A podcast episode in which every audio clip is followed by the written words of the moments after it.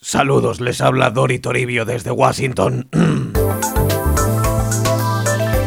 Hola, ¿te has quedado afónico y necesitas recuperar tu voz cuanto antes? En la medida de lo posible tendrás que dejar de utilizar tu voz durante dos o tres días. That's enough. Put down the mic. Mide tus palabras y di solo aquello que sea estrictamente necesario. Ah, ah, vale. Evita toser, carraspear, respirar por la boca y los ambientes ruidosos. Te explicas fenomenal. Bebe al menos 8 vasos de agua al día.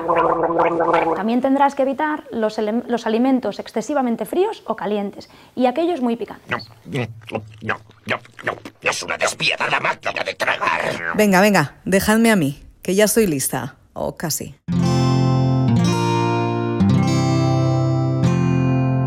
Cuonda, la comunidad de podcast independientes en español. Saludos, les habla Dori Toribio desde Washington, después de una semana sin voz, con lo que tengo mucho que contarles. Es un placer. Y voy a empezar por los resultados de las elecciones legislativas aquí en Estados Unidos, porque más de dos semanas después, aún hay estados y distritos que no han terminado el recuento de votos. No son muchos, pero los hay.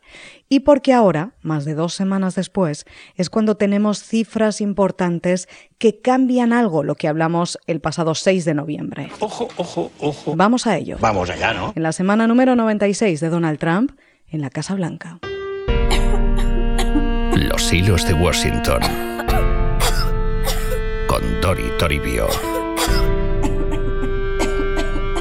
Y sí, en Estados Unidos el recuento de votos en elecciones es lento y problemático. Así es como llegamos hasta hoy. En el momento en el que estamos grabando este podcast, aún quedan aproximadamente tres elecciones por definir. En el Senado y en la Cámara de Representantes. Y ojo, esto es mucho mejor que hace unos días, que el recuento de votos continuaba en una veintena de estados y distritos del país. ¡Ay, sí, nervioso con esto! Pero vamos a empezar por los datos que ya tenemos. La participación. Las elecciones de 2018 registraron la participación más alta en unas legislativas en más de un siglo. And President Trump even said, vote as if I am on the ballot. And we're So- seeing evidence that it's there. This is a mini presidential, the early vote numbers that, that, that we've been talking about. I think we may cross 100 million uh, total vote. That is, you know, it was only, I believe, in the 96 and then 2000 presidential elections that we crossed the 100 million mark. Hasta este momento, unos 116 millones de estadounidenses votaron en las midterms. Eso es un 49,3% de la población que puede votar. Esta es la cifra más alta en unas legislativas desde 1914, cuando votaron algo más del 50% de los estadounidenses, y teniendo en cuenta que las mujeres no podían votar en la mayoría de estados entonces. Como ven, la diferencia es por poco. Este 2018 marca un cambio de tendencia, porque la participación en midterms llevaba más de una década cayendo en picado hasta llegar a su nivel más bajo en 70 años en 2014, cuando solo votó el 36,7%. Lo llaman ahora el efecto Trump. Well, let's call it the Trump effect, the president's last minute campaign push proving helpful for candidates across the Midwest and the Esto se debe a que hay estados y distritos muy concretos en los que la participación se duplicó respecto a 2014, como en Wisconsin, Colorado o Minnesota, rozando niveles de elecciones presidenciales, que como saben aquí en Estados Unidos tampoco son tan altos.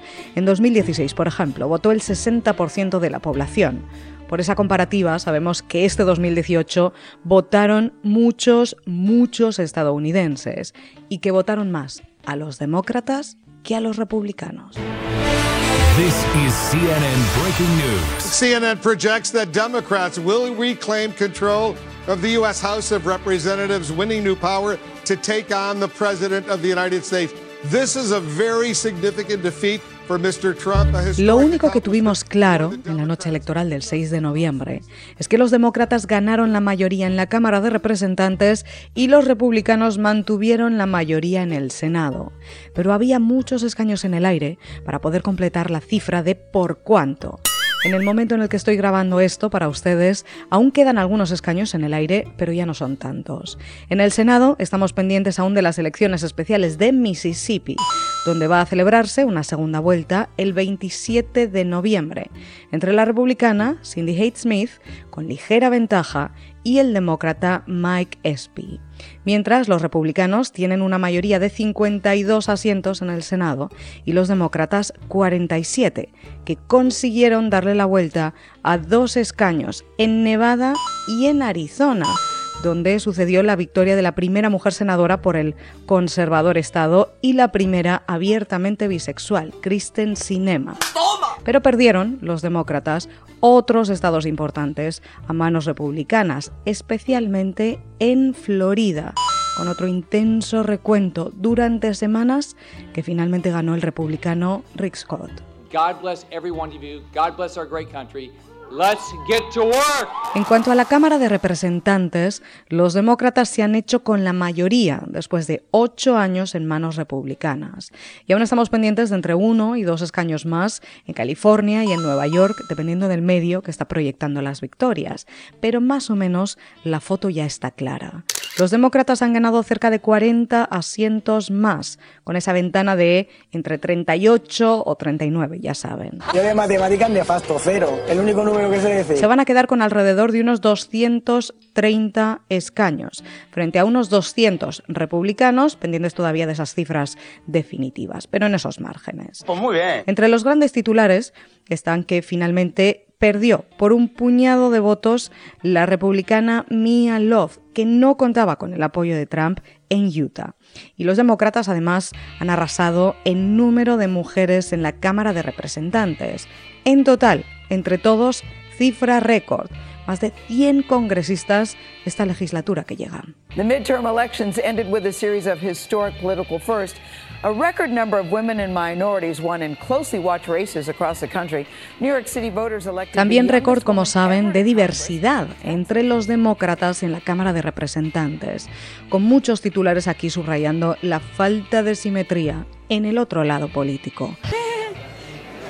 Como un análisis del Washington Post firmado por Philip Bump que decía que nueve de cada diez nuevos congresistas republicanos son hombres blancos y dos tercios del caucus demócrata no lo será. Pero una de las preguntas que aún queda en el aire es si hubo o no la famosa ola azul. In 1974, Democrats beat Republicans by more than 8.7 million votes, a record that has stood for 44 years, but is now in danger of being shattered. Because as the votes continue to roll in, more than two weeks after Election Day, Y la verdad, la respuesta depende de a quién le preguntemos. Por un lado, los análisis de las cifras muestran una rotunda victoria demócrata en la Cámara, con un margen de voto popular histórico. Si se suman todos los votos en total, los candidatos demócratas al Congreso suman más de 58.990.000 votos y los republicanos algo más de 50 millones. ¿Pero qué me estás contando? Son unos 7 puntos de diferencia porcentual, 53,1% de votos para los demócratas y 45,2% para los republicanos. Flipa, flipa que fui. Y aunque aún no tenemos las cifras definitivas, pero este margen de más de 8 millones de votos cerca de 9 millones de votos de los demócratas, es la mayor victoria en unas elecciones legislativas en la Cámara de Representantes desde 1974, pocos meses después de la dimisión de Richard Nixon tras el Watergate. Good evening. Nearly all the votes have been counted in the 1974 midterm election, and as we saw last night, it was a very good year for the Democrats. En total, los demócratas se aproximan a reunir unos 60 millones de votos en la Cámara de Representantes, lo que sería uno de los resultados más próximos de un partido en la oposición en elecciones legislativas al voto popular ganado por un presidente dos años antes, es decir, a Donald Trump en 2016, cuando rozó los 63 millones de voto popular. Y estas cifras son una victoria importante, pensando que los demócratas han arrasado en estados donde Trump consiguió la clave de su victoria hace dos años, como Pensilvania, Michigan o Wisconsin. Fíjense, el otro día leía una frase en el Washington Examiner que decía que tras las legislativas, los republicanos controlan apenas 38 millas de las 2.046 millas de la costa Pacífico. Pero, obviamente, el cálculo de voto popular, que sirve para establecer comparaciones, no se traduce siempre en número de escaños en la Cámara de Representantes. ¡Nos han pillado! Los demócratas han ganado alrededor de 40 asientos más, que no son los 60 que ganaron los republicanos en 2010, en aquella paliza a Barack Obama, ni los 52 que arrebataron en 1994 con Clinton en la Casa Blanca. Por eso hay analistas que son más reticentes a hablar de ola azul, porque los nombres de esas estrellas políticas en ascenso de los demócratas perdieron, como Beto O'Rourke en Texas, Stacey Abrams en Georgia o Andrew Gillum en Florida, aunque otros están pensando ya en 2020. Los hilos de Washington con Dori Toribio. Como el propio presidente Donald Trump, que como saben, se ha desmarcado de esta derrota republicana diciendo que él no estaba en las papeletas, que la gente no estaba votando por él y que será muy diferente en 2020. Y razón no le falta, aunque otros presidentes anteriores sí han asumido las derrotas en legislativas como propias, pero también es cierto que pese a ser derrotados entonces en sus primeras midterms, después ganaron la reelección. El Partido Demócrata de Obama perdió 63 escaños en las legislativas de 2010 y después Obama ganó al republicano Mitt Romney en las presidenciales de 2012.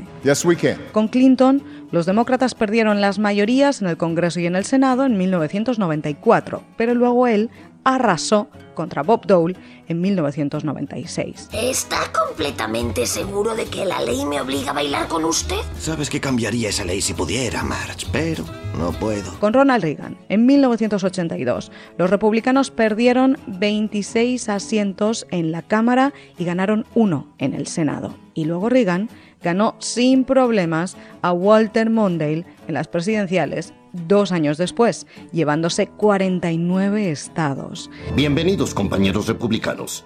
Iniciemos con los asuntos pendientes. El hermano Heber informará de sus esfuerzos para que todo se llame Ronald Reagan. Todas las escuelas Miller Fillmore ahora se llaman Ronald Reagan. El río Mississippi ahora se llama río Mississippi Reagan. Y precisamente esta es la comparativa que están recuperando muchos conservadores aquí. Claro que para eso Trump tendrá que levantar su popularidad. La de Reagan ascendió hasta el 58% justo antes de 1984. Y Trump, aún hoy, sigue siendo el único presidente de la era moderna que no ha superado nunca el 50% de aprobación. O de momento. ¿Quién sabe? ¿Quién sabe? 2019 se pone interesante, eso seguro, y lo contaremos aquí, en los hilos de Washington. Hasta entonces, que pasen ustedes una excelente semana. Puedes escuchar más episodios de Los Hilos de Washington en cuonda.com. Y además encontrarás La Propagadora, una consultora de comunicación que ahora también se escucha. Así sonaba una notificación en el siglo V. Hoy las notificaciones vibran en tu móvil, suenan en cualquier dispositivo, te asaltan cada vez que levantas la vista, constantemente. Acaban de hacerlo. Bienvenidos a La Propagadora, una consultora de comunicación que también se escucha. Con Chema Valenzuela. Descubre nuevos podcasts en cuonda.com, la comunidad de podcast independientes en español.